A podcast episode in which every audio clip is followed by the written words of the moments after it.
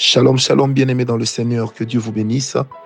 Une fois de plus, très heureux de vous retrouver en ce si beau matin, afin de partager encore avec vous la parole de Dieu et de passer des moments extraordinaires. Je suis heureux de vous retrouver ce matin, moi, votre serviteur, l'esclave volontaire de Jésus-Christ, Francis Ngawala. Toujours un plaisir de vous servir, toujours un plaisir de servir Dieu dans cette génération au milieu de laquelle nous sommes en train d'évoluer. Très heureux de vous avoir et surtout très heureux de vous savoir nombreux. Très heureux de savoir que plusieurs d'entre vous partagent ces, ces audios que vous recevez quotidiennement, que vous recevez chaque jour, excepté les dimanches.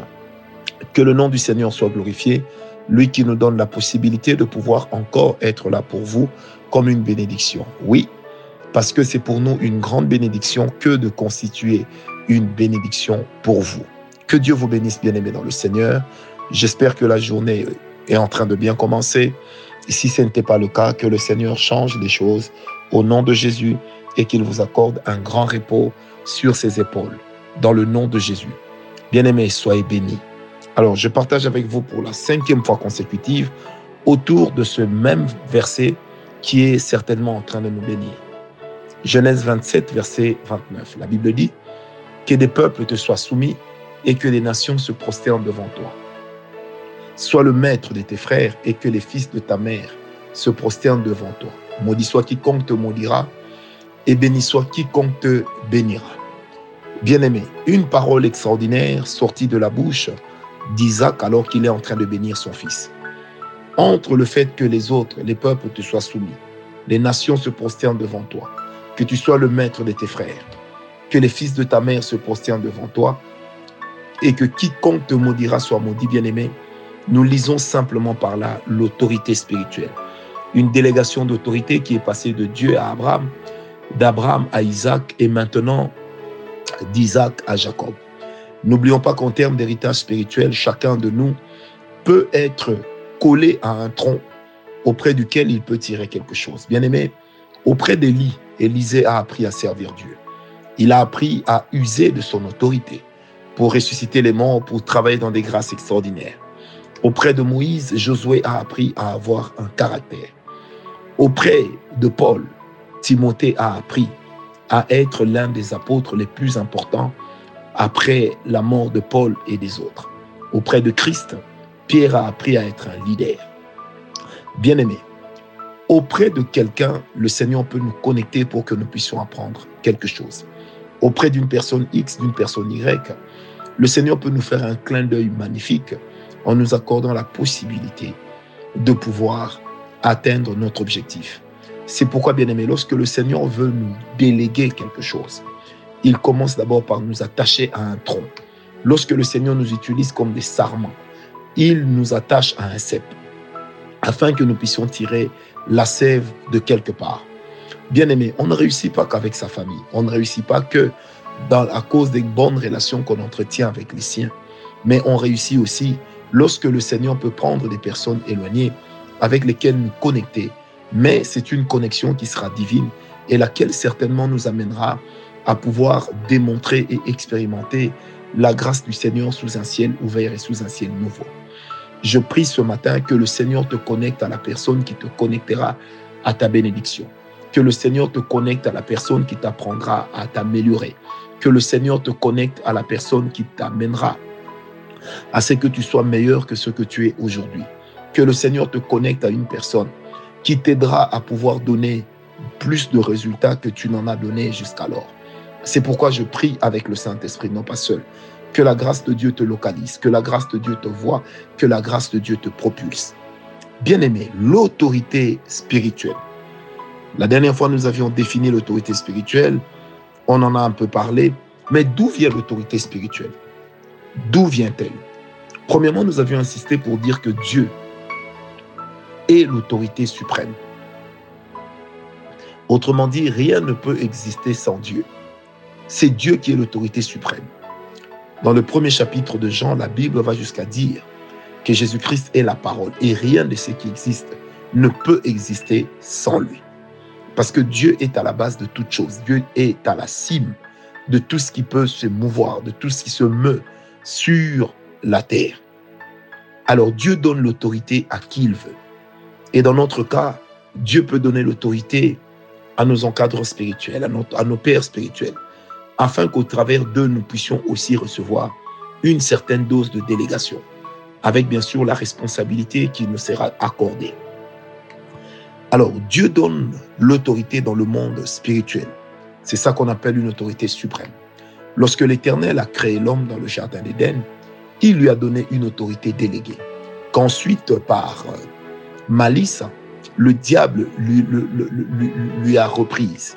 C'est pourquoi le diable a repris l'autorité que Dieu avait donnée à l'homme afin de pouvoir lui commencer à régner sur la nature. C'est pourquoi la Bible va jusqu'à l'appeler le prince de l'air. Ça veut dire celui qui domine sur tout ce qui respire. Mais l'homme, une fois réconcilié avec le Seigneur Jésus-Christ, une fois qu'il prend au sérieux la communion qu'il entretient avec le Seigneur, il est rétabli dans cette fonction d'enfant de Dieu. Ça veut dire son autorité lui est redonnée. Et c'est pourquoi dans Romains 6, la Bible est claire que lorsque nous marchons avec Christ, nous sommes au-dessus du péché. Donc le péché ne devient plus une condamnation dans laquelle de facto nous, nous devons tomber, mais le péché devient accidentel. Alors Dieu donne l'autorité. Dans le monde satanique, dans le monde des sorciers, Satan leur donne l'autorité l'autorité pour faire du mal, l'autorité pour causer du tort, l'autorité pour nuire. Amen. Un tuteur, un responsable naturel peut aussi te déléguer une certaine autorité. Dans la famille, le père peut déléguer à qui il donnera l'autorité. Dans la famille de Jacob, vous allez remarquer que Jacob avait décidé de donner l'autorité du fils aîné aux enfants de Joseph.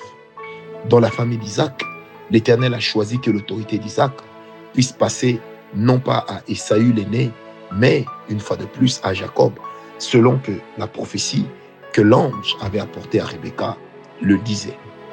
Quatrièmement, l'autorité appartient aussi à celui à qui vous devez. Lorsque vous devez à quelqu'un quelque chose, lorsque vous avez une dette que vous ne remboursez pas, lorsque vous dépendez d'une personne et que vous êtes auprès de cette personne comme une sorte de sanction comme un parasite, eh bien cette personne aura aussi autorité sur vous. C'est pourquoi la Bible est claire, ne devez rien à personne.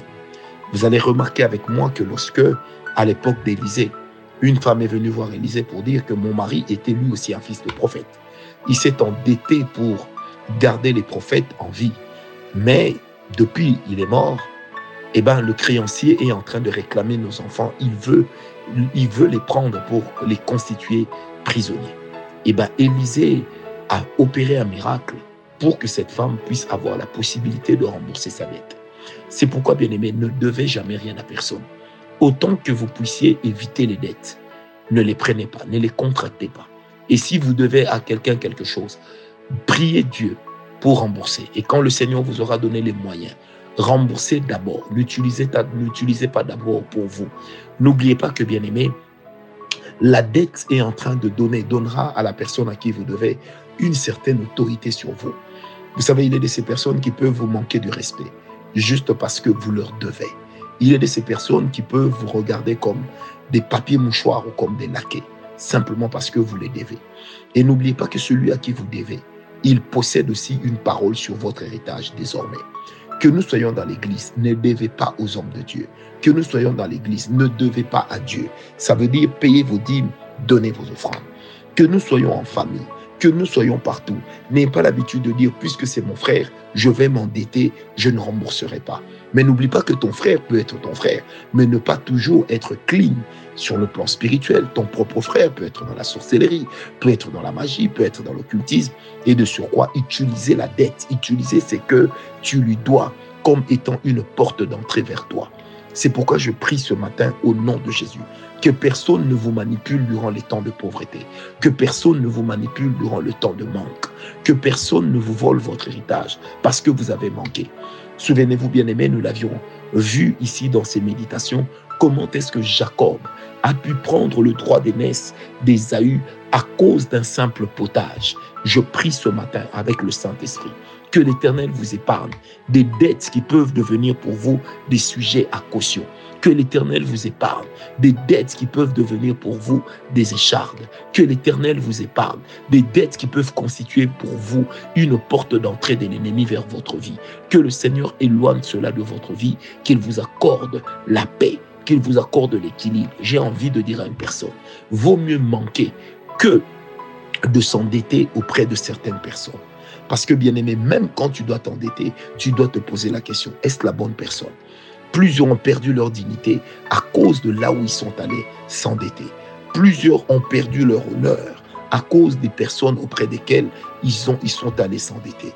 Je prie que le Seigneur nous libère de l'esprit de dette, que le Seigneur nous libère de cette facilité à s'endetter, que le Seigneur nous libère de cet esprit de crédit, et qu'il nous accorde la capacité de pouvoir évoluer, la capacité de pouvoir aller de l'avant, la capacité de voir la main de Dieu à l'œuvre. Je prie ce matin avec le Saint-Esprit que l'Éternel nous libère de quiconque use d'une autorité non divine sur nous, et cela au nom de Jésus que nos maisons et nous-mêmes soyons libres de toutes les chaînes, soyons libres de toute forme d'esclavage, entretenus par une dette. Paix et grâce dans vos vies paix et grâce dans vos cœurs. C'est avec le Saint-Esprit, au nom de Jésus-Christ, que j'ai prié. Demeurez tous bénis, demeurez tous bénis. Paix et grâce.